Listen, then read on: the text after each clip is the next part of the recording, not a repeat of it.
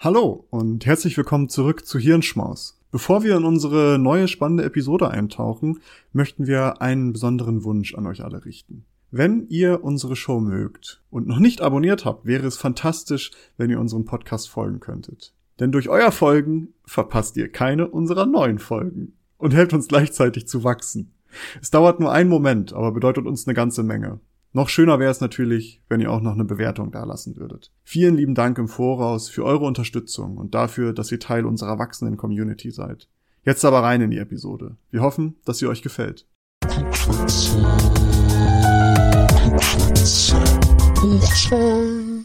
Hallo und herzlich willkommen zu einer neuen Folge des Klugschwätzer Podcasts. Auch in dieser Woche begrüßen euch hier zum einen meine Wenigkeit Nils und zum anderen Maurice. Hallo.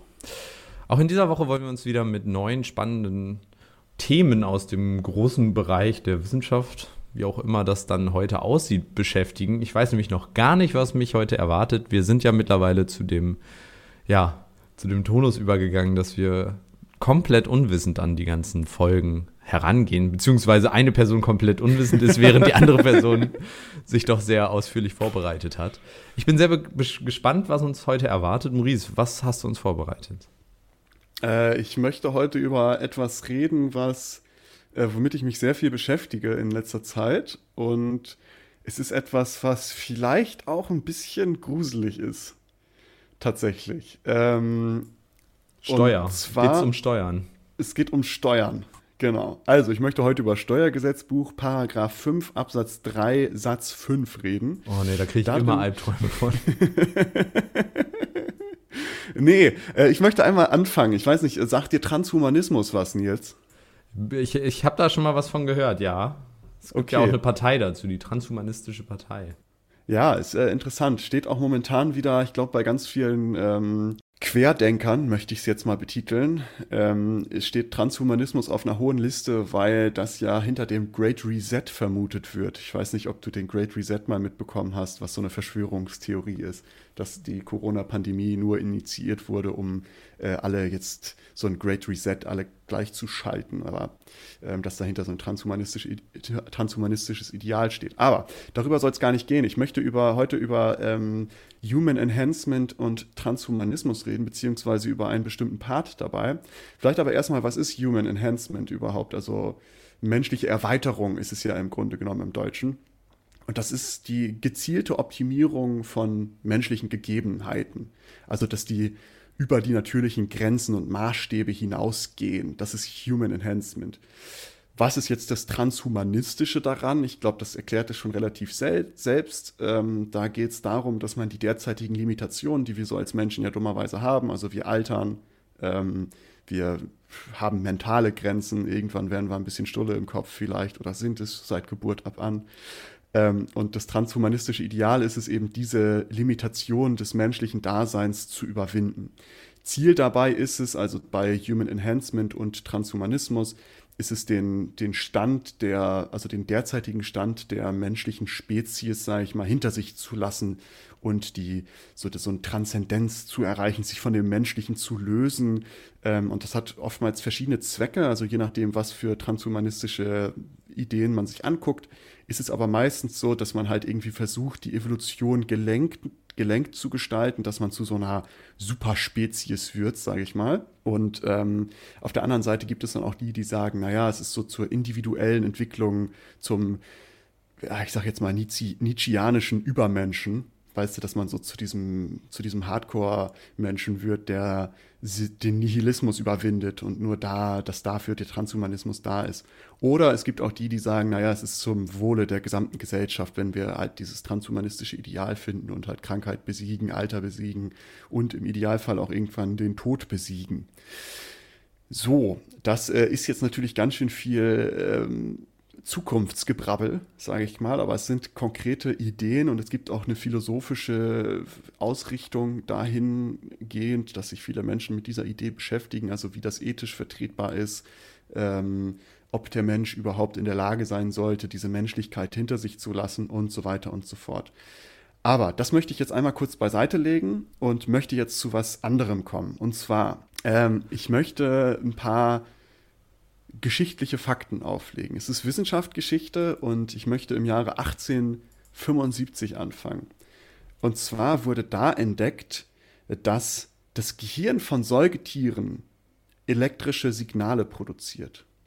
Es hat dann noch ein paar Jahre gedauert, bis 1929 äh, die sogenannte Elektronenenzephalographie, jetzt kriege ich hier wieder äh, Sprachprobleme, Elektroenzephalographie entwickelt wurde, kurz EEG, kennen auch viele. Lass es, lass es bei der Abkürzung. Äh, das werde ich auch auf jeden Fall machen. Elektro, Elektroenzephalographie, echt schwierig, ey, tatsächlich. Ja.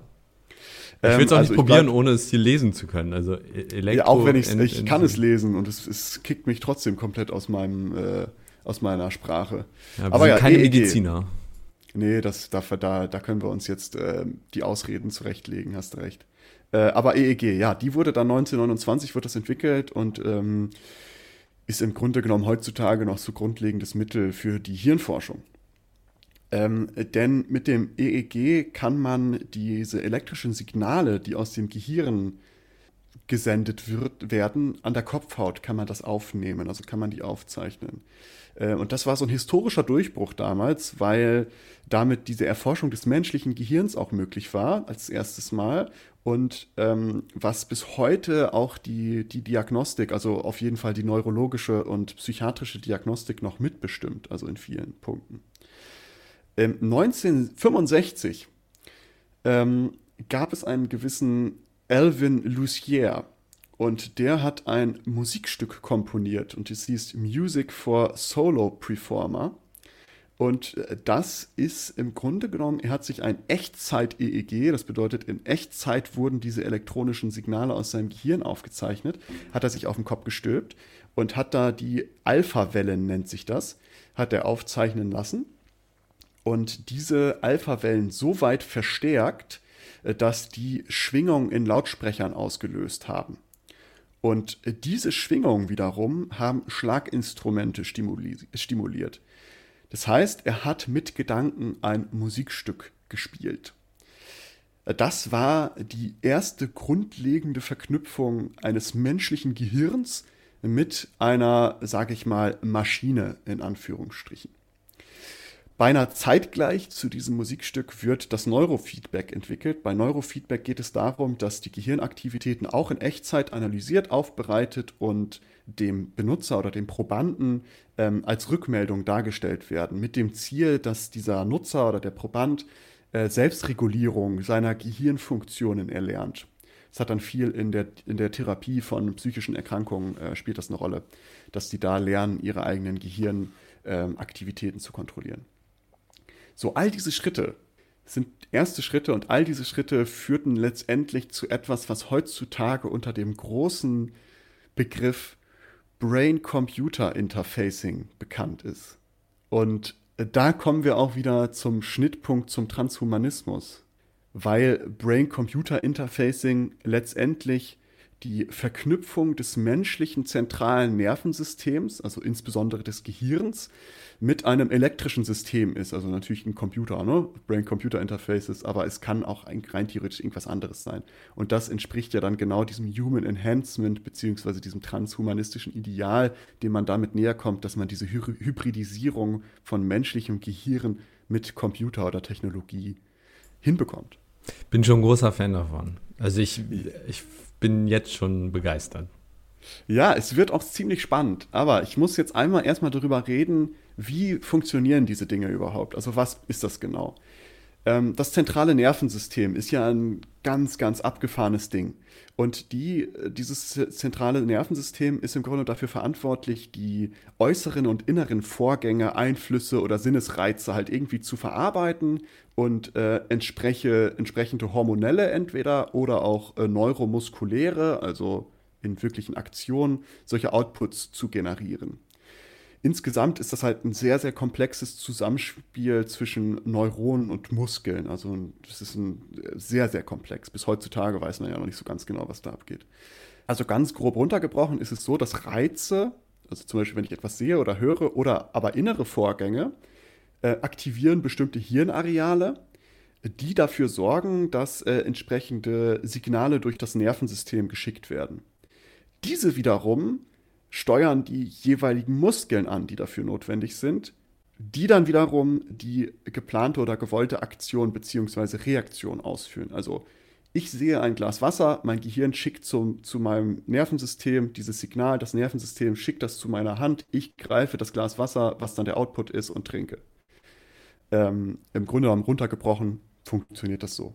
So, wenn wir uns jetzt angucken, wie diese Prozesse bewerkstelligt werden, spielen da ganz viele Dinge zusammen. Also es ist e-, elektrophysiologisch, neurochemisch und metabolisch, also Stoffwechsel. Also es hängt alles ganz, ganz extrem zusammen. Dieses Zusammenspiel kann aber durch diese elektrischen Signale, die wir vorhin schon beim EEG angesprochen haben, identifiziert werden. Beziehungsweise auch magnetische Signale. Es sind so zwei, zwei Dinge, die da aufgezeichnet werden können. Und jetzt kommen wir nämlich zu diesen Brain-Computer-Interfaces, die ich jetzt nur noch als BCI betiteln werde. Denn genau diese Signale können BCI aufzeichnen und in Outputs umwandeln. BCI könnte auch so eine K-Pop-Band sein. Das stimmt. BTS und B BCI machen jetzt eine Ko Kollabo. jetzt wird's wild. Jetzt wird's wild. ähm, aber ja, genau, die BCIs, die, die können eben äh, Outputs generieren. Entweder machen sie das ebenso wie das zentrale Nervensystem durch exogene Reize oder durch endogene Reize, also äußerliche oder innerliche Vorgänge. Ähm, exogen wäre dann so auditive oder visuelle Stimuli, ähm, die dann Ex Ex Aktionen oder Reaktionen hervorrufen. Und endogen wäre dann ohne so sich so ein physikal manifestiertes Stimuli, also ohne dass da irgendwie was ist, sondern das kommt einfach aus dem Inneren heraus, die durch die eigene Kontrolle der Gehirnaktivitäten. Im Grunde genommen gibt es zwei verschiedene Möglichkeiten, wie diese Outputs generiert werden können durch BCI. Es gibt einmal die Goal Selection, nennt sich das, und einmal die Process Control. Bei Goal Selection ist es im Grunde genommen so, ich gebe per Gedanke einen Befehl und das, ähm, dieses BCI, also dieses Interface, führt den aus. Also ich sage jetzt zum Beispiel, ich möchte in die Küche, ich sitze im Rollstuhl und äh, BCI fährt mich in die Küche. So, das passiert. Bei der Process Control ist es was anderes. Da sage ich, ich möchte in die Küche, aber ich kontrolliere den ganzen Weg dahin auch per Gedanke. Also ich sage, hier fahre ich jetzt nur 0,5 km/h, äh, 50 Grad nach links, äh, hier jetzt ein bisschen schneller, rechts 50 Grad nach rechts und dann in die Küche rein, was auch immer. Also da habe ich die kom komplette Kontrolle darüber. Im Grunde genommen, egal wie dieser Output generiert wird, es sind immer vier gleichbleibende Schritte. Es gibt einmal die Signalaufzeichnung, das ist das Erste, was passiert. Dann passiert die Extraktion der relevanten, relevanten Signale. Dann werden diese relevanten Signale übersetzt im dritten Schritt und im vierten Schritt gibt es dann so einen Output, der generiert wird. Zu Beginn werden also die, äh, werden die Gehirnaktivitäten aufgezeichnet, mithilfe von Sensoren meistens oder durch andere Möglichkeiten, darauf komme ich später nochmal. Ähm, da aber bei dieser Aufzeichnung auch so ein Hintergrundrauschen aufgenommen wird, im Grunde genommen, dass so die anderen Gehirnaktivitäten sind, müssen diese Gehirnaktivitäten nochmal aussortiert werden. Also die Hintergrundsignale müssen, müssen im Grunde genommen rausgefiltert werden. So das Standard Overthinking muss mal eben kurz äh, abgeschaltet werden. Genau, mal kurz runterfahren. Ja, mal eben runter. Ähm, Genau, und dann muss da aus diesem gesamten Wusel, der da aufgezeichnet wird, äh, extrahiert dann eine, eine Software äh, die relevanten Signale und dann gibt es noch eine Signalverarbeitungssoftware, die dann, beziehungsweise ein Übersetzungsalgorithmus, die dann diesen, dieses relevante Signal in einen Befehl übersetzt. Und dieser Befehl wird dann an, je nachdem, wo es hingehen soll, wird es hingeliefert und dazu dem Output erzeugt. Und ganz übergeordnet, damit dieses Zusammenspiel irgendwie funktionieren kann, gibt es natürlich auch so eine Betriebs-, ein Betriebssystem, sage ich mal, der das alles kontrolliert. So, das Interessante jetzt dabei ist, dass diese BCIs, dieses natürliche Zusammenspiel, was wir, was ich ganz am Anfang oder jetzt vorausgehend mal beschrieben hatte zwischen Nervensystem und Gehirn, das umgeht es einfach, weil es schafft neue künstliche Formen von Outputs, die halt ohne das Nervensystem und ohne das, ähm, diese, diese Signalverarbeitung, die wir natürlicherweise haben, passieren kann. Die sind also nicht mehr hormonell oder neuromuskulär, diese Outputs, die generiert werden. Und dabei können diese Outputs, diese natürlichen Outputs, die man vorher hat, entweder ersetzen, die können die wiederherstellen, die können sie aufwerten, ergänzen oder verbessern.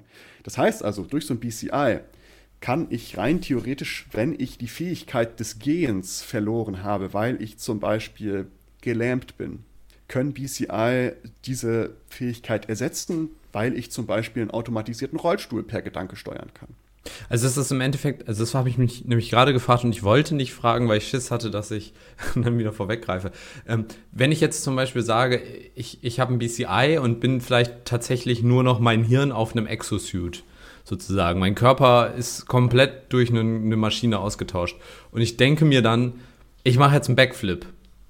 Etwas, was ich persönlich mit meinem aktuellen Körper definitiv nicht hinbekommen würde. Wo ich auch nicht weiß, was es ist. Aber durch das BCI, weil BCI weiß, das weiß, wie ich diesen anderen Körper benutzen müsste, um Backflip zu machen, könnte man dann damit dann theoretisch diesen Backflip machen? Verstehe ich das also richtig? Also wenn, wenn dieses Exoskelett so konzipiert ist, dass es rein theoretisch einen Backflip machen kann. Vorausgesetzt. Und es dafür ein, genau, vorausgesetzt, und es dafür ein, ein, ähm, eine Gehirnaktivität gibt, die dafür der, der Befehl ist. Also ähm, ganz billig, man kann jetzt sagen, man kennt es früher von, von Playstation-Spielen oder so, die Cheats eingeben. Ja. Ne? Man muss ja so eine bestimmte Kombination von Tasten drücken. Und so kann man sich das letztendlich auch vorstellen, dass bestimmte Gedankenarten dann äh, identifiziert werden, die dann zu einem bestimmten Output führen. Ja. Aber dazu komme ich tatsächlich auch noch okay. mal, wie das, wie das genau, äh, was damit schon möglich ist und wie das dann dann abläuft. So Aber wir waren gerade dabei, also, also was, also es kann entweder die natürlichen Outputs ersetzen, wiederherstellen, aufwerten, ergänzen oder verbessern. Bei Ersetzen hatten wir es gerade schon, wenn ich nicht mehr laufen kann, kann ich zum Beispiel einen automatisierten Rollstuhl steuern per Gedanke. Ähm, bei Wiederherstellen ist es dann so, dass ich, wenn ich zum Beispiel einen gelähmten Arm habe, kann ich das äh, wiederherstellen, weil ich dann zum Beispiel mit, mit einem ähm, ja, mit Elektroden, die dann auf meinen gelähmten Muskeln liegen, die Muskeln trotzdem noch ansteuern kann. Kommen wir aber gleich auch noch mal zu. Bei Aufwerten geht es dann darum, dass zum Beispiel die Aufmerksamkeit einer Person aufgewertet werden kann, indem zum Beispiel Gehirnaktivitäten überwacht werden, wo man guckt, okay, was läuft da ab? Und wenn zum Beispiel ein Aufmerksamkeitsverlust vorliegt, also zum Beispiel Müdigkeit oder so ein Wegnicken, schlägt dieses BCI-System Alarm. Also wenn ich jetzt zum Beispiel ein Fernfahrer bin, der 20 Stunden am Steuer sitzt, sagt BCI irgendwann mal, nee, so, jetzt ist vorbei, du hast keine Aufmerksamkeit mehr, ähm, dadurch wird es eben aufgewertet. Ergänzen kann, äh, können BCI, indem zum Beispiel zusätzliche Hilfsroboter noch gesteuert werden können oder noch ein zusätzlicher Roboterarm, der per Gedanke gesteuert werden kann. Ähm, und bei Verbessern geht es dann darum, dass zum Beispiel, wenn ich, wenn ich zwar meinen Arm noch bewegen kann, aber sehr eingeschränkt, kann ich äh, durch BCI diese eingeschränkte Bewegungsfähigkeit meines Arms auch verbessern. Das mal ganz grundlegend dazu. Eigentlich auch die Lösung für alle Noobs beim Zocken, die, wo die Hand-Augen-Koordination einfach zu schlecht ist. Einfach sich ein BCI ähm, implementieren lassen. Gönnen. Gönnen und dann den Counter-Strike, Fort, wie heißt es, Fortnite? Nee, heißt es Fortnite? Ja, ne? Ich glaube wohl, ja. Fortnite äh, Aim Booster installieren und zack, seid ihr. Und ab, ab geht die Post. Ab geht die Post. Ich sehe auch schon dann so den, den Markt der BCI-Implantate für, der sich so genau auf so 14-jährige Kinder ähm, abzielt, um den irgendeinen Scheiß dann anzudrehen, so mit flashender Werbung und hast du nicht gesehen. Ja. Aber da sprichst du was an mit Implantieren. Also es, wie, werden, wie, wie ist es überhaupt möglich, ist ja die Frage. Also wie wird das aufgezeichnet? Es gibt zwar tatsächlich zwei verschiedene Möglichkeiten. Man kann es nicht invasiv machen, also dass nichts implantiert werden muss. Das heißt, die Gehirnaktivitäten werden entweder an der Kopfhaut direkt aufgezeichnet, zum Beispiel durch ein EEG. Die sind halt sehr einfach handhabbar, die sind portabel nutzbar, ähm, haben niedrige Kosten, aber haben oftmals ein relativ ungenaues Signal, weil das so eine globale Aufzeichnung ist. Ähm, dann gibt es auch MEGs oder fMRTs. Ähm, ich denke, MRTs kennt auch der meiste vielleicht oder einige waren schon mal drin. Die liefern sehr gute Ergebnisse, weil sie sehr genau auf bestimmte Regionen gehen können, aber die sind sehr, sehr groß. Und der Kopf muss fixiert sein. Man liegt da ja dann so drin. Es ist ja nicht so, dass man damit mal unterwegs sein kann. Ich habe mein Taschen-MRT dabei. Lass mich kurz das eben Moment. aufbauen. Ich bin gleich ready fürs Zocken. Und ähm, ja, es muss halt so ein magnetisches Feld erzeugt werden, was auch nicht immer ganz so praktisch ist. Bei der Arbeit, weißt du, sitzt so, oh, ich gehe mal kurz in mein FMRT, um mal mein BCI anzuschmeißen. Alle Büroartikel, die ganzen Scheren und Büroklammern fliegen dir so entgegen. Dazu noch eben dein Taschen, äh, dein Taschenatomkraftwerk nochmal eben angeschaltet, weil das Ding ja auch ordentlich Strom zieht. Ja, genau. Und äh, es gibt dann noch so ein NIRS, nennt sich das, Nahinfrarot ähm, Spektrographie, glaube ich. Äh, da wird dann per Blutfluss gecheckt, wo jetzt Aktivitäten im Gehirn stattfinden. Ähm, ist auch sehr günstig, auch sehr einfach irgendwie portabel nutzbar, sage ich mal. Das sind so die nicht-invasiven. Momentan ist so das EEG ist am meisten erforscht, wird auch am meisten benutzt ähm, weil, wie gesagt, es einfach sehr einfach ist. Es gibt dann aber zu diesen nicht-invasiven, gibt es aber jetzt auch die invasiven beziehungsweise die semi-invasiven. Äh, die liefern tatsächlich die beste Signalqualität und die besten Ergebnisse, welch Wunder, weil bei den semi-invasiven zum Beispiel werden die Elektroden unter der Kopfhaut äh, direkt auf dem Schädel platziert. Äh, bei den komplett invasiven geht es dann nochmal weiter. Da wird dann tatsächlich die Schädeldecke geöffnet und äh, sehr feine Elektroden werden direkt auf der Großhirnrinde angebracht. Ähm, oder sogar in der Großhirnrinde. Als kleine Referenz, Elon Musk hat ein Unternehmen, das nennt sich Neuralink. Und die möchten mit einem speziellen Roboter äh, 96 Fäden in die Großhirnrinde implementieren, die insgesamt 3072 Elektroden besitzen. So. Das äh, Problem bei diesen ganzen semi-invasiven und äh, komplett invasiven Methoden ist, dass das relativ gefährlich für den Nutzer sein kann, weil es ist noch nicht so ganz klar, ähm, also erstens könnten generell Schäden am Gehirn also am Hirngewebe stattfinden, es könnten Infektionen auftreten, es könnten Nervenschäden auftreten und es ist unvorhersehbar, wie das Gewebe auf diese Elektroden genau reagiert. Also das muss man nochmal rausfinden. Wer hätte das gedacht, wenn man sich da irgendwelche Elektroden direkt ins Hirn reinrammt, dass das potenziell problematisch sein könnte? Dass das irgendwelche Auswirkungen haben könnte, ja. ja. Hätte man nicht mit rechnen können.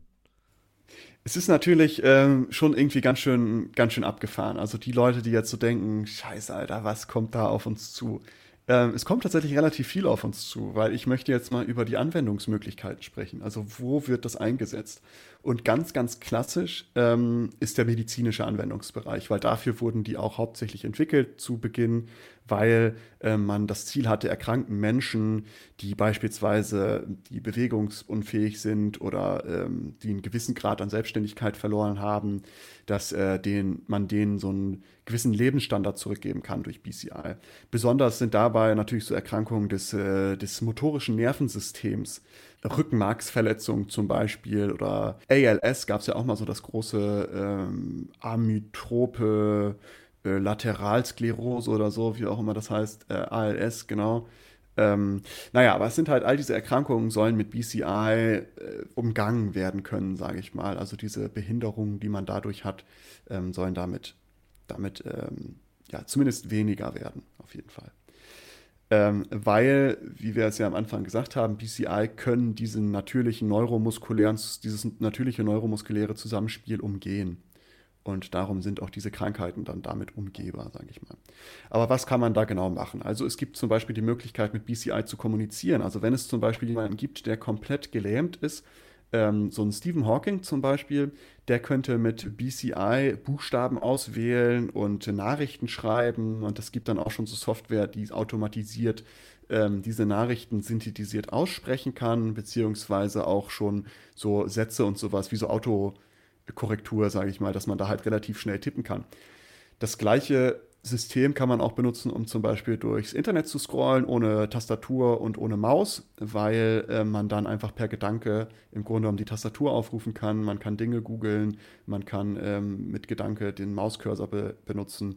Und das muss man sich alleine vorstellen. Alleine das ist schon so viel wert, dass wenn du, wenn du wirklich komplett gelähmt bist, die Möglichkeit hast, selbstständig durchs Internet zu surfen. Weil ich meine, wir wissen es alle, gerade jetzt momentan, das Internet ist, ist Quell ewiger Freude, sage ich mal, äh, für viele Menschen. Und ähm, bedenkt man jetzt mal nicht, was da noch für negative Sachen sind. Aber alleine das ist schon, äh, schon sehr, sehr viel wert, dass die da durchs Internet äh, browsen können. Dann kann man natürlich auch, was wir vorhin schon angesprochen hatten, teilweise, ähm, dass man per Gedanke Hilfsroboter steuern kann oder Gliedmaßen oder Rollstühle, ähm, dass man zum Beispiel Prothesen auch steuern kann. Also wenn ich jetzt den Arm komplett verloren habe und mir dann so einen geilen Cyborg-Arm daran donner, dass ich den auch per Gedanke steuern kann und das relativ genau sogar. Ähm, ich kann Roboterarme per Gedanke steuern. Also zum Beispiel, wenn ich auch wieder gelähmt bin, aber ich möchte mir selber noch irgendwie ähm, keine Ahnung, Essen machen können, kann ich rein theoretisch einen Roboterarm in der Küche steuern, der äh, dann äh, den Löffel im Topf umrührt oder was auch immer. Ähm, bei gelähmten Gliedmaßen ist es dann so, dass mithilfe entweder eines Exoskeletts, also dass da noch ein extra außen liegendes Skelett an dem gelähmten äh, Arm zum Beispiel angebracht wird, dass ich den steuern kann und damit auch meinen Arm oder dass ich äh, eben die angebrachten Elektroden, also das ist wie so ein, wie so ein Sleeve, also wie so ein, ähm, wie so ein Ärmel, den ich mir rüberziehe und da sind ganz viele Elektroden drauf und ich kann dann per Gedanke entscheiden, welcher Muskel stimuliert werden soll. Also ich könnte per Gedanke ansteuern, dass mein Mittelfinger hochgeht. Was, äh, glaube ich, sehr, sehr wichtig ist für viele Menschen, dass man einfach nochmal den Mittelfinger wieder zeigen kann. Kann man damit nur Muskeln stimulieren?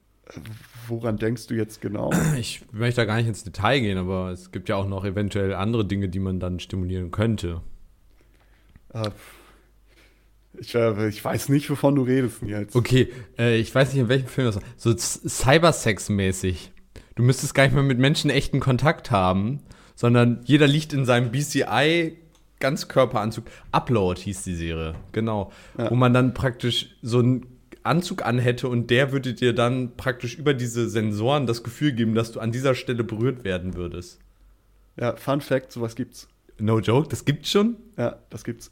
Äh, wurde schon entwickelt, ist äh, noch in der, in der Rohphase, sage ich mal, aber es gibt die Möglichkeit, über verschiedene Länder hinweg sich per Gedanke Berührung zu schicken über so einen Anzug, den man dann noch anhat. Japan oder wo, wo haben sie das entwickelt? Ja, ich glaube, das haben die, äh, haben, hat ein Asiate entwickelt, ja. Ähm, aber ja, so viel, so viel erstmal zu den Sachen, also Kommunikation, Internet und ähm, Steuerung von Hilfsrobotern oder sowas. Das gleiche kann aber auch für die Diagnose von zum Beispiel verschiedenen Krankheiten benutzt werden. Zum Beispiel von Epilepsie kann frühzeitig erkannt werden durch Gehirnaktivitäten, die durch BCI aufgezeichnet werden. Gehirntumore können erkannt werden, ähm, Parkinson kann erkannt werden, aber auch zum Beispiel so äh, Schlafstörungen. Also das kann damit relativ äh, eindeutig diagnostiziert werden. Aber äh, auch bei der Therapie können BCI angewandt werden, zum Beispiel hauptsächlich bei ähm, Aufmerksamkeitsdefizite, dass zum Beispiel ähm, die Aufmerksamkeit reguliert wird, aber auch die die ähm, Auswirkungen von Schlaganfällen können mit Hilfe von BCI behandelt werden. Zum Beispiel, dass die, die äh, ja, Funktion der oberen Gliedmaßen wiederhergestellt werden kann durch äh, BCI. Und es ist tatsächlich schon so weit, dass diese Therapie mit Hilfe von BCI bei Schlaganfallpatienten äh, sogar bessere Resultate äh, erzielt als herkömmliche Therapie. Also so da, da so weit sind wir schon. Das erstmal jetzt zum medizinischen Anwendungsbereich, aber viel, viel interessanter wird es doch, wenn wir uns angucken, in welchen Bereichen BCI sonst noch eingesetzt werden können. Und jetzt komme ich zu etwas, was äh, dir vielleicht sehr nahe kommen wird, und zwar Smart Home. Yay. Ähm, dass äh, man per BCI diverse Anwendungen und Geräte steuern kann, also beziehungsweise äh, zum Beispiel Lampen, Heizung, Sonnenschutz, TV und so weiter und so fort. Die können dann mit einer entsprechenden Software, also so einer Smart Home Software für BCI, könnte das ganze Smart Home per Gedanke gesteuert werden. Ähm, beim Gaming gibt es schon einzige, eine, äh, einige Fortschritte. Also es können digitale Avatare gesteuert werden. Es gibt so ein Fußballspiel, bei dem man ähm, sich vorstellt, man würde die Hand links oder rechts bewegen und dadurch ähm, macht man bestimmte Aktionen bei diesem Fußballspiel. Es ist sehr simplifiziert, aber es geht im Grunde genommen darum, dass du entweder links oder rechts halt schießen kannst ähm, und dass man entweder gegeneinander spielen kann, aber man kann es auch zusammen spielen, indem man seine Gehirnaktivitäten abstimmt aufeinander. Also abstimmt, wie, wo, wer jetzt nach links die Hand denkt und wer nach rechts die Hand denkt und dementsprechend den Ball sich hin und her passt. Es gibt aber auch die Möglichkeit, virtuelle Helikopter per Gedanke zu fliegen. Man kann Pac-Man per Gedanke spielen, Pinball kann man per Gedanke spielen, Tetris kann man per Gedanke spielen und sogar World of Warcraft. Alles klar, ich bin, ich hab, wo kann ich, ich kauf. Ich mach's. und es gibt noch ganz, ganz viele andere Spiele, die ähm, per Gedanke schon gespielt werden können. Des Weiteren ist auch BCI in der Kunst anwendbar. Man kann mit Hirnströmen Bilder malen, man kann ganze Kunstinstallationen steuern Es gibt sowas, das nennt sich Fashion Tech. Da hat man Kleidungsstücke, die auf Gedanken oder auf den psychischen Zustand reagieren können und sich dementsprechend bestimmt ausgestalten oder Farben darstellen oder sich bewegen sogar. Des Weiteren ist, sind BCI auch in der Sicherheit und Authentifizierung anzuwenden, weil zum Beispiel spezifische Signale des Gehirns dafür genutzt werden können, um beispielsweise die Identität einer Person zu bestätigen oder zum Beispiel den Zugang zu Informationen ähm, zu gewährleisten. Da diese Signale sehr fälschungssicher sind, äh, sie können kaum kopiert werden oder gestohlen werden, logischerweise, ähm, wobei da kommen wir gleich nochmal drauf. Und es stellt, es stellt eine sehr sichere Alternative oder eine sehr äh, sichere Methode dar, die zu den derzeitigen ähm, Authentifizierungssystemen äh, relativ vielversprechend ist. Dann, jetzt wird es ganz, ganz spooky. Es gibt nämlich Brain-Computer-Interfaces, die nochmal untergliedert werden in Brain-to-Brain-Interfaces. Und da werden zwei unterschiedliche Gehirne mit Hilfe von BCIs miteinander verknüpft, sodass nicht nur Information aus der Gehirnaktivität ausgelesen werden kann, sondern auch Informationen zurück ins Gehirn gesendet werden können. Es gibt zum Beispiel ganz, ganz abgefahren, es gibt äh, eine Studie, die hat es geschafft, dass mehrere äh, PCI-Nutzer kooperativ eine Art Tetris gespielt haben. Und da war es so, dass es, glaube ich, vier Personen waren. Eine Person hat nur diesen Block gesehen, diesen Spielstein, und die anderen Personen haben aber auch die Lücke gesehen, wo dieser Spielstein rein muss. Und diese anderen Personen haben dann per Gedanke der einen Person, die nur diesen Spielstein sieht, rübergeschickt, wie dieser Spielstein rotiert werden muss und wo die Lücke ist, wo das durch muss. Alter, das ist mega creepy. Man denkt ja die ganze Zeit, man ist so. Also man ist nur, also man ist irgendwas, aber in Wirklichkeit ist es ja nur deine Signale in deinem Hirn, die dir das Gefühl geben, dass du was bist. Und dann wird dir das noch mehr bewusst, weil irgendwas Außenstehendes dir reinsendet. Und auf einmal, oh, das finde ich richtig spooky, ja, es, aber es, mega abgefahren. Es wird noch spookiger, weil oh man kann sogar per Gedanke andere Menschen steuern. da gibt es auch eine Studie. Ähm, da haben die sich hingesetzt. Einer saß in einem Raum, der andere in einem anderen Raum. Der eine hat einen Bildschirm gesehen und da gab es im Grunde genommen so Moorhuhn, sage ich mal. Also es gab so, da oben sind Dinge vorbeigeflogen und die mussten abgeschossen werden. Und die Person, die in dem anderen Raum saß, hatte nur eine Tastatur und äh, eine Maus. Oder beziehungsweise eine Tastatur, wo äh, irgendwas geklickt werden musste. Und die Person, die diesen Bildschirm gesehen hat, hat dann per Gedanke diese andere Person gesteuert, dass sie für ihn schießt und dass damit diese Ziele abgeschossen werden können, die nur er sieht. Und wo hat man die Studien gemacht? Ich finde, das klingt so creepy und so mega gefährlich irgendwie. Diese Studien findet ihr alle natürlich in den Show Notes. Die habe ich da überall äh, verlinkt und mit Quellen angegeben. Da könnt ihr euch das gerne mal durchlesen. Ich glaube, von, von diesem Experiment gibt es sogar ein Video, was man sich auf YouTube reinziehen kann. Ja, das ist auch nochmal Brain-to-Brain-Interfaces. Ähm, auch sehr interessant. Dann gibt es aber auch die Möglichkeit, ähm, mit BCI so Effizienz- und Effektivitätssteigerungen am Menschen vorzunehmen. Das heißt, man kann analysieren, wie sich hohe Arbeitsbelastungen ähm, auf den auf Arbeitnehmer zum Beispiel auswirken, wie Ermüdigkeit sich, äh, sich, sich niederschlägt bei ähm, hoher Arbeitsbelastung und wie sich das auf den Arbeitsprozess auswirkt. Das heißt, hier ist jetzt ein bisschen so ein Effizienzgedanke dahinter, dass der kognitive Zustand einer Person halt analysiert wird, um die Effizienz und Effektivität zu steigern. Hauptsächlich im ökonomischen Bereich, weil ne, Arbeit und Job und sowas. Und jetzt kommen wir jetzt noch zu ein paar anderen Sachen, weil was darf natürlich auch nicht fehlen, Nils? Was darf auch nicht fehlen? Natürlich das Marketing. Es gibt auch Neuromarketing, nennt sich das. Das heißt, die Hirnströme werden analysiert, um die Wirksamkeit von ähm, ja, etlichen Marketingmaßnahmen zu bestimmen. Das heißt, ich sehe zum Beispiel eine Werbung und da wird ausgelesen, ob mir diese Werbung gefallen hat, wie sehr ich dazu verleitet wurde, dieses Produkt zu kaufen oder diese Dienstleistung zu beziehen. Und dann kann eben die Werbung so auf mich zugeschnitten werden, dass Microtargeting ein ganz neues Level erreicht. Aber ist das nicht, ist das nicht eigentlich, können wir den Schritt nicht überspringen? Dann, so gesehen, kannst du nicht einfach wenn du das BCI hast, dem BCI positive Emotionen senden, während die Person dieses grauenhafte Produkt sieht und dann denkt, oh, geil, ich brauche auf jeden Fall diesen Toaster. Ja, das wäre ja noch perfider. ja, genau. Du, du, bist gar nicht wirklich überzeugt davon, sondern dieses BCI gibt dir einfach nur das Gefühl, du wärst davon überzeugt. Er wird in äh, Zukunft wahrscheinlich auch möglich sein. Also es gibt, äh, es gibt da sehr, sehr viele abgefahrene ähm, Möglichkeiten. Das gleiche kannst du zum Beispiel auch bei Reden von Politikern machen. Also du kannst an den Gehirnströmen äh, per BCI herausfinden, ob dieser Politiker zum Beispiel unterstützt wird oder nicht. Was für später nochmal relevant wird, wo ich gerne nochmal drüber reden möchte.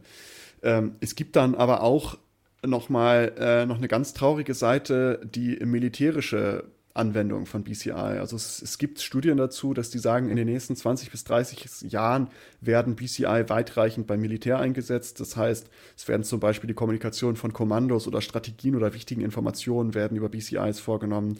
Ähm, die Soldaten sollen damit überwacht werden in Gefechtssituationen, um gegebenenfalls den emotionalen Zustand anzupassen, um Schmerzen zu verarbeiten. Also es gibt dann Überlegungen, dass man per BCI so Schmerzmittel ausschütten kann, äh, dass man in Gefechtssituationen sich schnell äh, direkt Schmerzmittel in die in Umlaufbahn bringen kann. Ganz, ganz zukünftig soll dann auch direkt das Upload von Wissen passieren können, dass man halt schnelle Kommando-Updates halt direkt ins Gehirn der, der Soldaten hochlädt. Und ähm, natürlich auch die Steuerung von Kriegsmaschinen, also zum Beispiel Drohnen in Gefechtssituationen, dass man die per Gedanke steuern kann.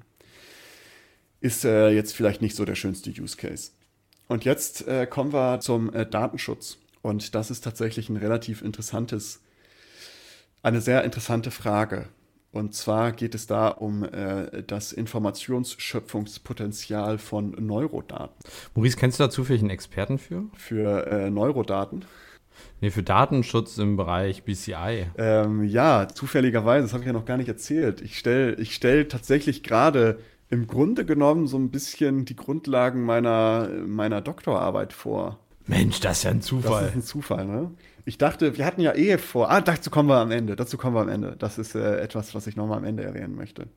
Äh, jetzt geht es mir darum, das sind ja Daten, die da anfallen, also Neurodaten. Und ähm, im Grunde genommen sind das die Gedanken, die aufgezeichnet werden. Darüber kann man sich jetzt streiten, was sind Gedanken genau. Äh, da kann man viele Definitionen heranziehen, ob man sich psychologisch ähm, dieser Thematik äh, annimmt oder äh, philosophisch oder aber auch neurologisch. Ähm, also es gibt da viele verschiedene Möglichkeiten, Gedanken zu definieren. Ich nehme das jetzt einfach mal als ganz umfassendes Konstrukt, dass da Neurodaten bzw. Gedanken aufgezeichnet werden. Und was für Aussagen können diese Gedanken haben? Also was kann man über Personen herausfinden?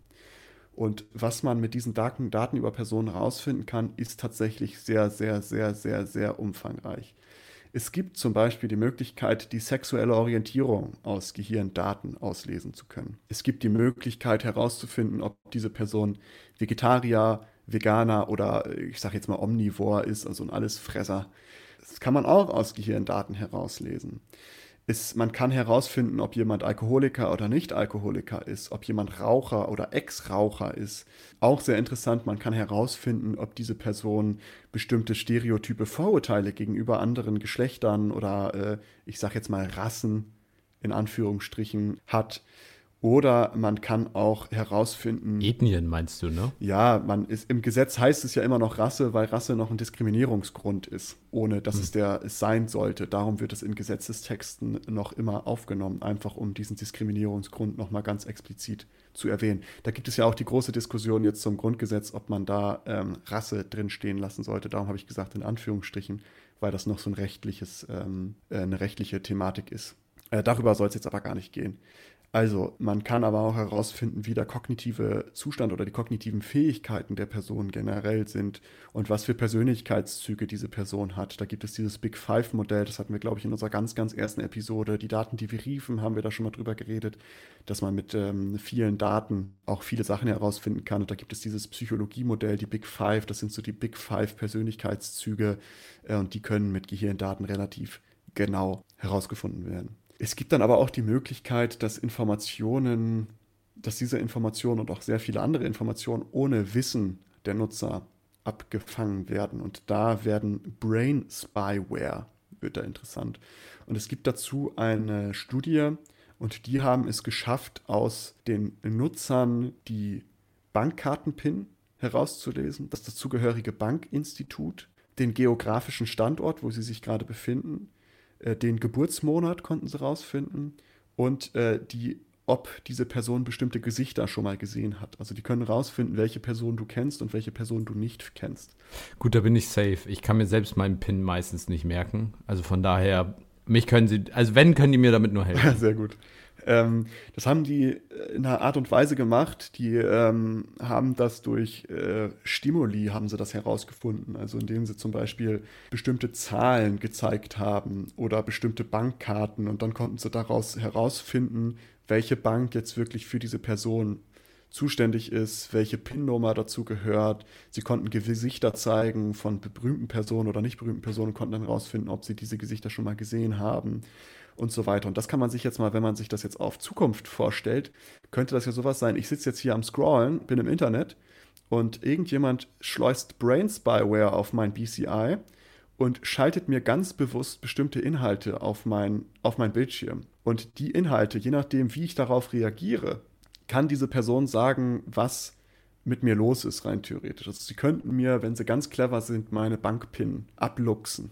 Oder sie könnten ja herausfinden, ob ich, äh, keine Ahnung, ob ich, äh, was für eine Sexualität ich habe.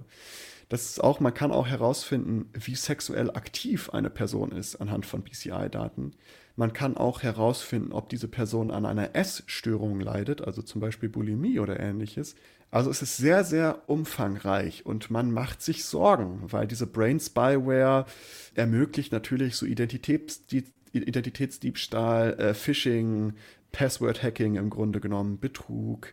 Äh, und ganz generell besteht die Sorge, dass Brain Malware, also vielleicht nochmal als, als Erläuterung, Brain Spyware. Spyware ist etwas sehr Spezifisches. Spyware ist eine, ähm, ein kleines Programm oder ein Virus, sage ich mal, der eingeschleust wird, den du nicht mitbekommst, der dich ausspioniert. Ähm, Malware ist jetzt das Übergeordnete. Malware ist im Grunde genommen rein theoretisch alles, was irgendwie so als ja, als Virus unterwegs sein kann. Das können dann auch Trojaner sein, das kann dann alles sein. Und darum sagt man, es gibt auch Brain Malware, wo dann auch andere, äh, andere Möglichkeiten von Viren mit abgedeckt sind und dass dadurch eine sehr große Gefahr ausgeht. Also man stellt sich natürlich die Frage, was ist zum Beispiel, wenn ich so ein BCI kaper und wenn die Möglichkeit tatsächlich steht, dass ich damit, äh, besteht, dass ich damit Menschen steuern kann, was kann ich damit für einen Humbug anstellen? Was ist zum Beispiel, wenn ich per Gedanke Verträge abschließen kann? Wenn ich ähm, Dinge kaufen kann per Gedanke? Was ist, wenn da mich jemand kapert oder mir unterbewusst Verträge aufju äh, unterjubelt und so weiter und so fort? Ich finde den ersten Schritt schon, also gar, das ist ja schon sehr, sehr komplex. Ich finde den vorgelagerten Schritt schon beängstigend genug, dass jemand die Möglichkeit hat, dein Handeln zu beeinflussen, in welcher Form auch immer. Und wenn es nur wirklich das ist, die Hand so einen Zentimeter zur Seite zu bewegen. Ja, auch das alleine schon. Oder dir, ja, ja. ja, also dieses Merken, dass jemand gerade dich beeinflusst, finde ich, ist schon sehr beängstigend. Und auch die ganze Thematik im Sinne von, du kannst ja auch, sag ich mal, Emotionen oder Gefühle oder sowas einschleusen in der Hinsicht. Also nicht ja. nur die Aktion, sondern auch, wie du dich, wie du etwas empfindest. Und ich finde alleine das, wenn du überlegst, auf der einen Seite vielleicht ein cooles Treatment für ähm, nicht medikamentöse Depressionsbehandlung, auf der anderen Seite aber auch Foltermethode, wenn du jemandem die ganze Zeit das Unwohl, also richtige panische Angst oder sowas empfinden lässt, nur weil du da ihm oder ihr das, das BCI gehackt hast. Also ganz, ganz, ganz, ganz, ganz kritische Geschichte, ja. glaube ich.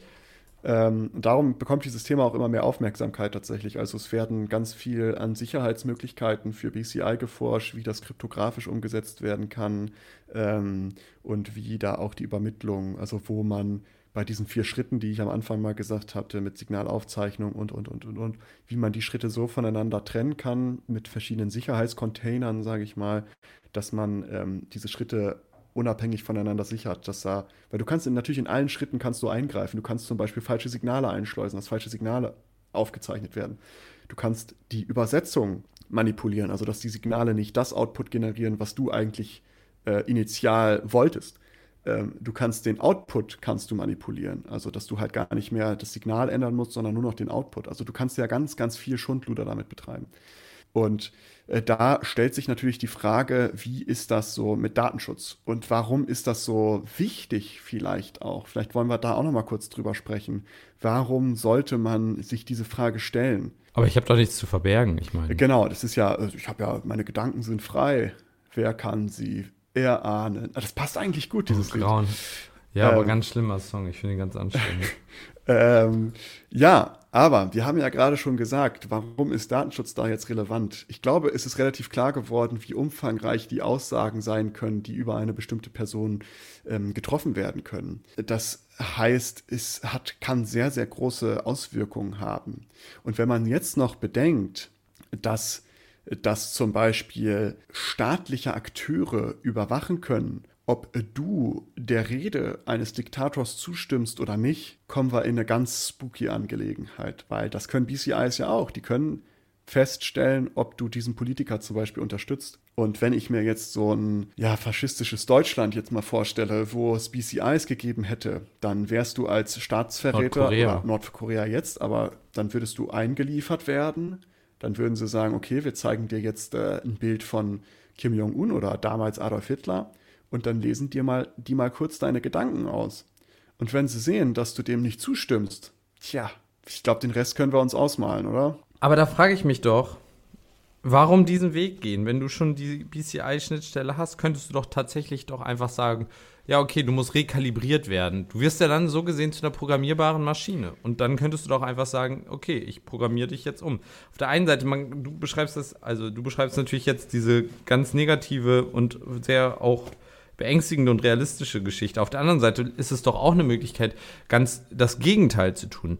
Du hast auf einmal einen malignen Narzissten wie Hitler oder Stalin, der es liebt, Menschen zu tyrannisieren und hast nicht gesehen.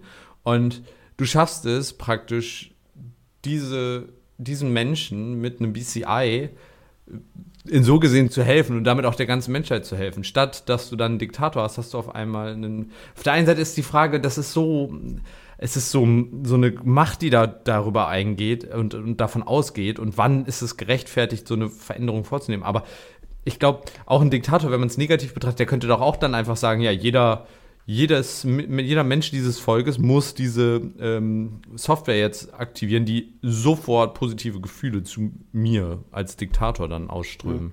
Ja. Anstatt zu überprüfen. Also ich meine, diese, diese ähm, Beeinflussung der Emotionen und sowas, das hat man bis jetzt noch nicht so direkt, also dass du das wirklich direkt über ein BCI ins Gehirn einspeisen kannst, also dass du die Realität des, des, des Nutzenden oder des Nutzers halt so direkt beeinflussen kann. Es könnte natürlich zukünftig möglich sein, aber momentan ist es ja schon ausreichend, überhaupt zu wissen, ob diese Person ja. bestimmte Einstellungen hat. Also du könntest auch sehen, äh, wie sie bestimmten Maßnahmen gegenübersteht, äh, wie sie bestimmten anderen Personen vielleicht Stereotypen äh, zuordnet. Ähm, und das hat ja natürlich eine große, große, große Auswirkung auf den Persönlichkeitsschutz. Ja. Und darum ist Datenschutz da so wichtig. Die andere Sache, die du angesprochen hast, ist vielleicht auch eine interessante Frage, ähm, weil es gibt ja schon, es gab ja früher schon dieses Bestreben, durch so eine Elektroschocktherapie im Gehirn so ähm, Straftäter zu resozialisieren, indem man so das, dass die kriminelle Energie rausschockt, sage ich mal. Da ist natürlich so eine moralische Frage, sollten wir sowas, sollten wir sowas ja, tun?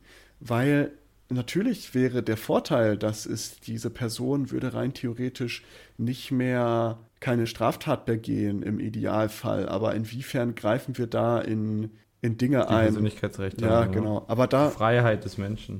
Und da ist auch die Frage, wer, wer, wer entscheidet darüber? Was ist was ist die Grenze, die wir überschreiten dürfen? Oder wo, ist, wo verläuft die Grenze, die wir nicht überschreiten dürfen? Ist es wirklich nur ähm, der, ich nenne es mal Massenmörder, der oder die Massenmörderin, genau. die verändert werden darf? Oder reicht es schon zum Beispiel bei, bei jemandem, der eine Packung Kaugummi oder eine Frau, Mann Kaugummis geklaut hat? Also wo verläuft die Grenze, die legitim ist? Ja, ja klar. Das ist, äh, das ist dann natürlich äh, eine große Frage dabei.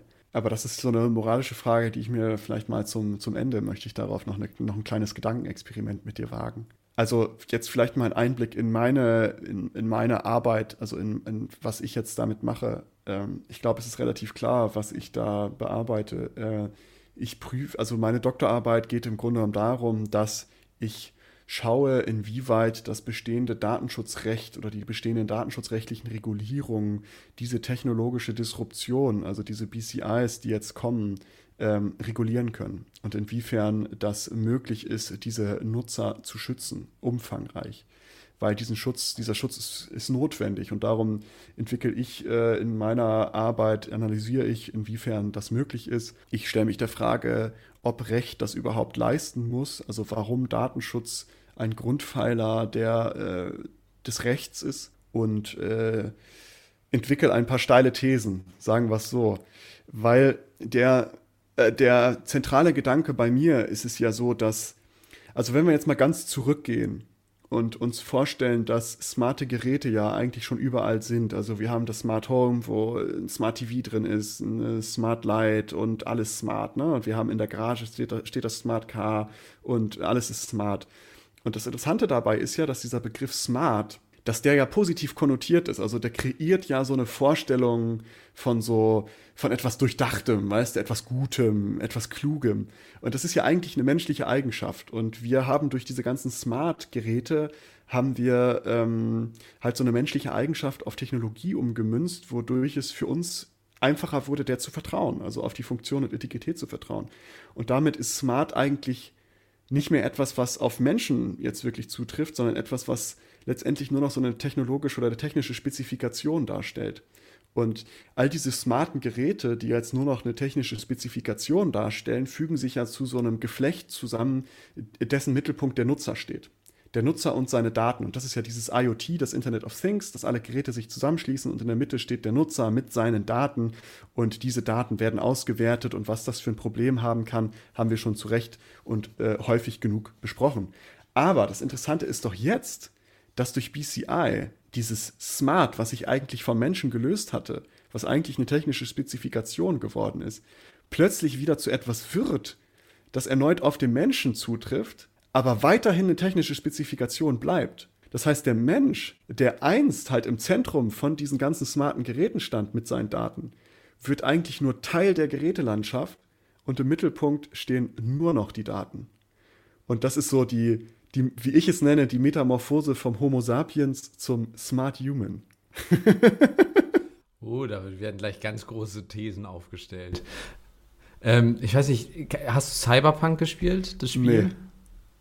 Cyberpunk 2077 ist auch ein Spiel, in dem du eben auch super viel Body Modifications machen kannst, unter anderem auch BCIs. Und da sieht man das dann so ein bisschen so, wo das hinführen könnte. Und diese Transition es ist die Frage, also es ist natürlich keine natürliche Evolution in dem Sinne, weil wir ja eben nicht durch unseren Evolutionsprozess dorthin gekommen sind, aber es ist die Frage, ob das vielleicht der nächste Schritt tatsächlich dann wäre. Ja, das ist ja dieses transhumanistische Ideal. Deswegen habe ich das ja. am Anfang so mal kurz dargelegt, weil das ist es ja, man überwindet diese natürlichen Barrieren, die wir haben, ähm, die uns ja in unserem Kopf oder in unserem Körper festhält und durch BCI können wir plötzlich da raus. Also wir schaffen es, darum auch dieser evolutionäre Gedanke, darum habe ich das auch so pathetisch oder so sehr äh, als Homo sapiens zum Smart Human, weil Homo sapiens ist etwas, was durch natürliche Evolution entstanden ist und Homo sapiens ist ja der weise Mensch und der Smart Human ist dann das transhumanistische Ideal, der dann halt nur noch smart ist. Also es ist nur noch diese technische Spezifikation. Und im Mittelpunkt stehen dann wirklich in dieser, also wir werden Teil der Gerätelandschaft und im Mittelpunkt stehen dann nur noch die Daten letztendlich. Und das Interessante dabei ist dann ja letztendlich auch, dass halt Smart Human, so wie ich sie dann nenne, ja Datensätze generieren, die bis dato noch nie irgendwie verarbeitet wurden oder in dem Umfang noch nie verarbeitet wurden. Und damit auch dieser Datenökonomie, die wir ja haben, äh, eine ganz neue Datenkategorie zur Verfügung stellen, die verwertet werden kann. Also im Grunde genommen werden Smart Human die Kommerzialisierung der menschlichen Gedanken ermöglichen. Und das muss man sich halt mal vorstellen, dass auch in Zukunft Gedanken dafür genutzt werden, um Prognosen über uns zu erstellen. Und wenn man sich dann halt vorstellt, wie das auch für staatliche Überwachung misshandelt, äh, missbraucht werden kann. Oder kommerziell. Und kommerziell da. ist das halt schon so eine Frage, weswegen ich mich damit beschäftige. Also inwiefern müssen wir das datenschutzrechtlich regulieren? Was, was darf es und was darf es nicht datenschutzmäßig? Ähm, und es ergeben sich noch ganz, ganz viele andere rechtliche Fragen. Zum Beispiel dürften diese Aufzeichnungen von BCIs in Strafprozessen als Beweise fungieren wie ist es, wenn ich per Gedanke einen Vertrag abschließe? Also kann ich per Gedanke Verträge abschließen? Wie ist es mit, mit zum Beispiel Verantwortlichkeit, Haftbarkeit, wenn ich äh, ein BCI benutze und einen Unfall baue? Aber ähm, ist es nicht ganz klar, ob es jetzt an mir lag oder ich habe zum Beispiel ein BCI, der meine Aufmerksamkeit regulieren soll und der tut es nicht. Ich schlafe ein und äh, Sekundenschlaf und Donner in den Kindergarten rein. ist natürlich jetzt ein brutales Beispiel. Aber äh, wer ist jetzt verantwortlich? Wer ist dafür verantwortlich? Also wo ist da die Haftungsfrage? Ist ja auch ähm, ein großes Ding. Also ich glaube tatsächlich, dass BCI oder halt Smart Human, wie ich sie ja ähm, ein bisschen übertrieben benenne, aber eigentlich sehr treffend, wie ich finde, werden äh, juristisch so, so viel auslösen und es ist notwendig, da halt frühzeitig Antworten zu finden, weil wenn wir jetzt so weitermachen, wie wir es momentan haben, hinken wir halt eh zu, zurück und dann irgendwann sind die BCIs da, es wird extrem viel Schundluder betrieben und dann merkt man plötzlich, oh Moment mal, irgendwas muss man da ja machen. Ich glaube, das ist das Problem von vielen. Also, ich glaube, dass es wichtig ist, gerade bei solchen invasiven und, und auch weitgreifenden technologischen Fortschritten, dass wir mal endlich regulatorisch in dem Fall tatsächlich auch mal vor die Entwicklung kommen und vorher klären, was der Bereich ist, in dem wir ähm, handeln können. Ich glaube, dass das im Moment das auch ein großes Problem an der ganzen Geschichte ist, dass wir erstmal viele Dinge machen. Also in Deutschland finde ich weniger, in den USA ist das ja mehr so, dann ja erstmal machen und dann gucken, ob das funktioniert oder ob wir Handlungsbedarf sehen. Aber ich glaube, gerade bei so Sachen wie eben äh, ja, BCIs und, und ähnliche inversive Sachen. Ich finde auch autonomes Fahren und so weiter. Es, da muss einfach eine, und auch KI, da brauchen wir irgendwie so einen Rahmen, in dem wir in der Real, also forschungstechnisch finde ich es da relativ viel an Freiheit möglich, aber ich glaube, ab, also für real, reelle Nutzung ist es wichtig, dass wir da einen Rahmen abstecken, ja. in dem wir uns sicher fühlen können, denn wir sprechen hier jetzt von Dingen, die halt auch dann teilweise großen Schaden anrichten können. Ich meine, BCI ist, wenn du überlegst, was da dann möglich ist. Wir haben genug aufgezählt, was beängstigend ist. Ich glaube, dass es da tatsächlich ja, wichtig ist, da Regeln zu haben.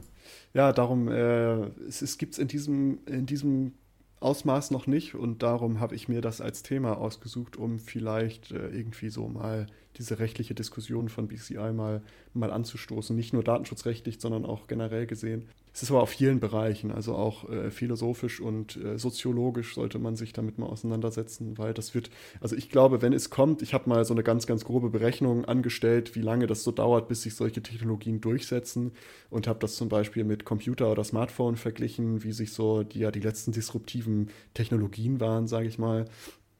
Und äh, nach meinen Berechnungen werden wir 2040 werden wir äh, BCI im, im im äh, Privatgebrauch langsam ankommen sehen. Und es wird erst in der Gaming-Branche tatsächlich anfangen. You first heard it here. Ja, 2040. Haut mich nochmal drauf an, wenn es soweit ist, in genau 19 Jahren. 19 Jahren. Glaubst du, wir zocken dann noch? Glaubst du, wir sind noch Profiteure der Gaming-Branche? Ich glaube, nur so können wir tatsächlich noch in der Gaming-Branche dann gegen die ganzen jugendlichen Call of Duty-Spieler, die dann Call of Duty 56 zocken werden, ähm, noch gewinnen. Ja, ja, es, es, wird, es bleibt spannend. Es ist eine spannende Frage und irgendwann in äh, ein paar Jahren äh, werde ich dazu meine, meine Doktorarbeit fertiggestellt haben. Ich bin schon heiß. Und das ist jetzt auch so ein Ding, was ich, weswegen ich das jetzt so explizit anspreche. Wir haben ja auch das Bedürfnis, gerne so über aktuelle Forschungsthemen informiert zu werden. Und wir stellen uns das ja in Zukunft auch so vor, dass wir rein theoretisch in diesem Podcast nicht nur wir beide sind, die in diesem Format uns gegenseitig Geschichten erzählen, sondern wir können uns das auch sehr, sehr gut vorstellen, dass andere Menschen, die gerade irgendwie an einer sehr interessanten Doktorarbeit aus egal welchem Themenbereich, ob es Soziologie, IT, Rechtswissenschaften, Wirtschaftswissenschaften, was auch immer, die sagen, hey, ich arbeite da an einem echt geilen Thema und das ist super spannend und ich hätte Bock da auch mal drüber zu sprechen und das Leuten zu erzählen, worüber ich gerade arbeite oder was für eine Doktorarbeit ich vielleicht schon fertiggestellt habe. Oder es muss ja auch nicht nur Doktorarbeit sein, aber wenn das sehr, sehr interessante Themen sind, können wir uns in Zukunft auch gut vorstellen, dass wir vielleicht beide in die Zuhörerrolle gehen und äh, jemand anderen die Stage überlassen, sagen, wie Uri Geller es sagen würde, the stage is yours ähm, dass wir da vielleicht irgendwie äh, in Zukunft mal anderen forschenden Personen auch die Möglichkeit bieten können, hier ihre Forschungsthemen vorzustellen. Würde uns auf jeden Fall sehr interessieren. Also wenn ihr jemand seid, der gerade an einem heißen Thema arbeitet oder jemanden kennt, der das tut, sagt ihm gerne Bescheid, ihm oder ihr, dass äh, man sich gerne bei uns melden kann über Social Media Kanäle, über die DMs, slidet in unsere DMs rein und in Zukunft würden wir das gerne mal ausbauen. Aber so viel dazu. Äh, das war jetzt so vielleicht der Grundstein, weil ich habe jetzt tatsächlich das erste Mal, du hast auch schon ein bisschen über deine Doktorarbeit gesprochen, aber ich habe jetzt mal wirklich ganz konkret über meine Doktorarbeit gesprochen und könnte mir vorstellen, dass das vielleicht für andere Personen auch mal interessant ist. Aber ich möchte ja jetzt noch abschließend eine kleine Frage mit dir besprechen. Ich habe schon gesagt, es wird ein Gedankenexperiment und das schließt sehr, sehr gut an dem an, was du gerade gesagt, was du vorhin meintest mit, ähm, können wir dann nicht Leute einfach so gleich schalten, indem wir halt sagen, hey, wir, wir hobeln da mal ein bisschen am BCI rum, dass der jetzt ein bisschen ordentlicher wird. Nils, stell dir vor, du hast die Möglichkeit, ja, du sitzt am, du sitzt am Knopf und äh, es gibt entweder A oder B. A, alles läuft weiter, wie es ist. Es, ist, es gibt Krieg, es gibt äh, Diskriminierung, es gibt alles. Aber du erhältst das Individuum mit all seinen Tücken, aber auch all dem Schönen, was dazu gehört. B, es gibt eine Gesellschaft, in der alle gleich denken, alle denken auch das Gleiche, also äh, machen auch das Gleiche, alle streben in die gleiche Richtung, aber es gibt deswegen keinen Krieg mehr, es gibt keine Diskriminierung mehr, es gibt keinen Hass mehr. Und du sitzt jetzt da, alle haben BCIs, du könntest mit diesem einen Knopfdruck, könntest du entscheiden, ob entweder A oder B passiert. Würdest du, also wofür würdest du dich entscheiden?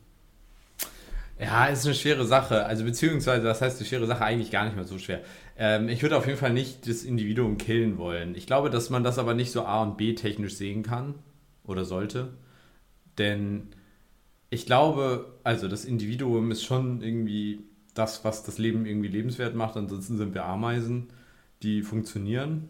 Und ich glaube, ich weiß nicht, also ich glaube, dass diese, das Individuum irgendwie zu wichtig oder zu, ja, zu, ja, zu wichtig für unsere Gesellschaft ist, als dass es ohne das irgendwie spannend ist. Deswegen würde ich wahrscheinlich A wählen. Auf der anderen Seite glaube ich aber, wenn du bestimmte Trigger-Dinger identifizieren kannst, bestimmte ja, Gefühlsregungen, die dazu führen, dass du einen Menschen zum Beispiel umbringen würdest. Wenn du diese Gedanken, also diese, dieser Gedanke sozusagen, wenn du den identifizieren könntest, ich möchte jetzt abdrücken oder ich möchte jetzt zustechen oder ich möchte jetzt was auch immer machen und dadurch würde eine andere Person sterben. Und man würde sagen, in dem Moment greift das BC ein und verhindert tatsächlich diese Aktion. Da ist dann auch da die ethische Frage, per se würde sagen, wahrscheinlich schon gut, das dann zu verhindern. Oder ja, so eine Art. Ja, es ist schwierig. Ich glaube, da. Aber wo, es wo, ist wo, ganz wo findest du dann zum Beispiel raus, ob es, ob es ähm, Selbstverteidigung wäre, dieser Tötungsdrang? Naja, wenn alle das hätten, dann bräuchtest du ja keine Selbstverteidigung. Naja, aber vielleicht ist das ja niemand, der dich in dem Punkt töten möchte. Also diesen Tötungsdrang, den, den realisiert dieses BCI nicht, aber es ist vielleicht extremer emotionale Misshandlung. Ja, natürlich, das, das ist der, ja gut, ich weiß nicht, ob man dann Mord. ja, natürlich. Kann, ist, aber, Mord kann man nie rechtfertigen, wenn man mal ehrlich ist. Also auch in den wenigsten Fällen ist Mord. Ja gut, wenn du, ja, wenn sonst dein Leben, ich würde mein Leben wahrscheinlich auch verteidigen, wenn mich jemand sonst umbringen möchte. Also. Aber ja, ich, ich, ich verstehe, was du meinst. Natürlich ist diese A- und B-Sache sehr simplifiziert und es geht, äh, natürlich, es geht ja nur um die, um die Vorstellung, ob man sagt, okay, ich möchte jetzt ähm, die perfekte Gesellschaft und die ja zwangsläufig damit einhergeht, dass alle Menschen das Gleiche denken müssen, ähm, weil sonst. Ja, ist für den Kommunismus ganz hilfreich, wenn alle am gleichen Strang ziehen. Äh, ja, ähm, genau. Bisher macht man das ja über, über die Diktatur oder hat man es über Diktatur versucht. Natürlich, ich weiß nicht, ich glaube, man müsste eher über den Weg gehen, was ist das Minimum an gleichem Denken, was man benötigt, um eben ein gemeinsames übergeordnetes Ziel zu verfolgen, ohne dabei die Individualität zu zu misshandeln oder zu eliminieren. Ich glaube, wenn man das macht, dann wäre das vielleicht eine Möglichkeit, um eine, eine friedlichere Gesellschaft zu erzeugen. Aber auf der anderen Seite glaube ich auch, dass das vielleicht dann doch irgendwie dazu führen würde, dass doch sehr, sehr viel, sehr, sehr viel Schönes unter, unter Mitleidenschaft gerät, nur um ja, was heißt nur um das? Es ist eine schwierige Frage. Ja, aber ich, ich bin auch, äh, ich bin auch pro Individuum 100 Prozent, weil, ähm, weil sonst, ja, hast du, sonst hast du ja, äh, sonst hast du ja gar keinen, du hast ja dann keine Entwicklung mehr, also in keinem Bereich. Wenn halt alle gleich denken, denkt keiner anders. Und ähm, anders denken brauchst du ja, um zum Beispiel Kunst zu machen, um Bücher zu schreiben, um Musikstücke zu komponieren, um Podcasts aufzunehmen, um äh, zu forschen. Die Blockchain würde nie entstehen äh, in Bezug auf die letzte Folge. Ähm, und darum ist es natürlich, man nimmt dafür was in Kauf, aber ist ich glaube, die andere Seite wäre für mich noch noch krasser. Also es kommt natürlich immer darauf an, ob man es wissen würde oder nicht. Wenn ich nicht wissen würde, dass ich gleichgeschaltet werde, um mal so diesen, dieses, äh, dieses Nazi-Wort zu benutzen, was ja damals die Gleichschaltung war, was ja dem gleichkommen würde im Grunde genommen auf einem ganz anderen Level. Wenn ich das nicht wissen würde, würde ich wahrscheinlich denken, cool, ey, ich bin voll in der perfekten Welt, aber in dem Wissen jetzt, und ich stelle mir das vor, und es würde zwar keinen Krieg mehr geben, aber deswegen würde es auch immer auf diesem Standpunkt bleiben, boah, es ist, es ist schwierig, aber ich bin immer pro Individuum, also ja. Ja. Ja. Es gibt auch, es gibt auch Philosophen, die da auch ganz stark über das Individuum auch philosophiert haben. Also der Einfluss des Individuums und Du, da ist, ist ja äh, einer meiner Lieblingsphilosophen äh, sind ja die, die Franzosen tatsächlich, Albert Camus und Jean-Paul Sartre. Achso, ich dachte jetzt alle. Und die Franzosen. nee, die haben alle ja, Franzosen. Die haben ja so ähm, besonders äh, Jean-Paul Sartre ist ja irgendwann so abgedriftet, dass er gesagt hat, dass das Individuum, also man hat, dieser Existenzialismus ist ja, dass man sich gegen diese Sinnlosigkeit, man ist ja so ins Leben geworfen, ohne Zweck und ohne Sinn und es gibt keinen objektiven Sinn, aber man muss als Individuum äh, einen subjektiven Sinn nach einem zu einem subjektiven ja, finde ich Sinn extrem angenehm hinstreben. Und der hat das dann irgendwann aber so umgedichtet, dass man das als kollektives Individuum machen muss. Ähm, was in seiner Anfangszeit war das sehr angenehm. Irgendwann ist er dann in so ein hardcore-marxistisches Denken abgedriftet ähm, und ist dann so sehr, typ. sehr auf kollektives, äh, ja, es ist dann nicht mehr Individuum gewesen, sondern Kollektiv. Und äh, Albert Camus hat das dann ja dann nochmal als Gegenpart, der dann 100% Individuum gegangen ist, der gesagt hat, ja, es ist die einzige Möglichkeit, ist in einem selbst und man muss diese Absurdität, die das Leben einen vor die Fü Füße wirft, muss man einfach hinnehmen und in ständiger Revolte leben. Und in diesem Sinne würde ich auch in ständiger Revolte abdanken und äh, mich verabschieden. Social Media Kanäle kennt ihr alle: Facebook, Twitter, Instagram. Schreibt uns da, folgt uns da. Ähm, und ansonsten würde ich sagen, bis äh, wir bis zum nächsten Gedanken. Ja, danke für dieses spannende Thema, Maurice. Gerne, gerne. Fand ich sehr interessant und äh, ich verabschiede mich auch von euch und von dir. Bis zum nächsten Mal. Ciao, ciao. Danke, dass ihr diese Episode komplett gehört habt. Solltet ihr uns hier noch nicht folgen, würden wir uns sehr freuen, wenn ihr unseren Podcast abonniert und bewertet. Wir stecken viel Arbeit in dieses Projekt und freuen uns über jedes Feedback. Folgt uns gerne auch auf Instagram und oder Twitter, wenn ihr absolut nichts mehr verpassen wollt. Links dazu findet ihr in der Episodenbeschreibung. Danke für den Support, hoffentlich bis zum nächsten Mal.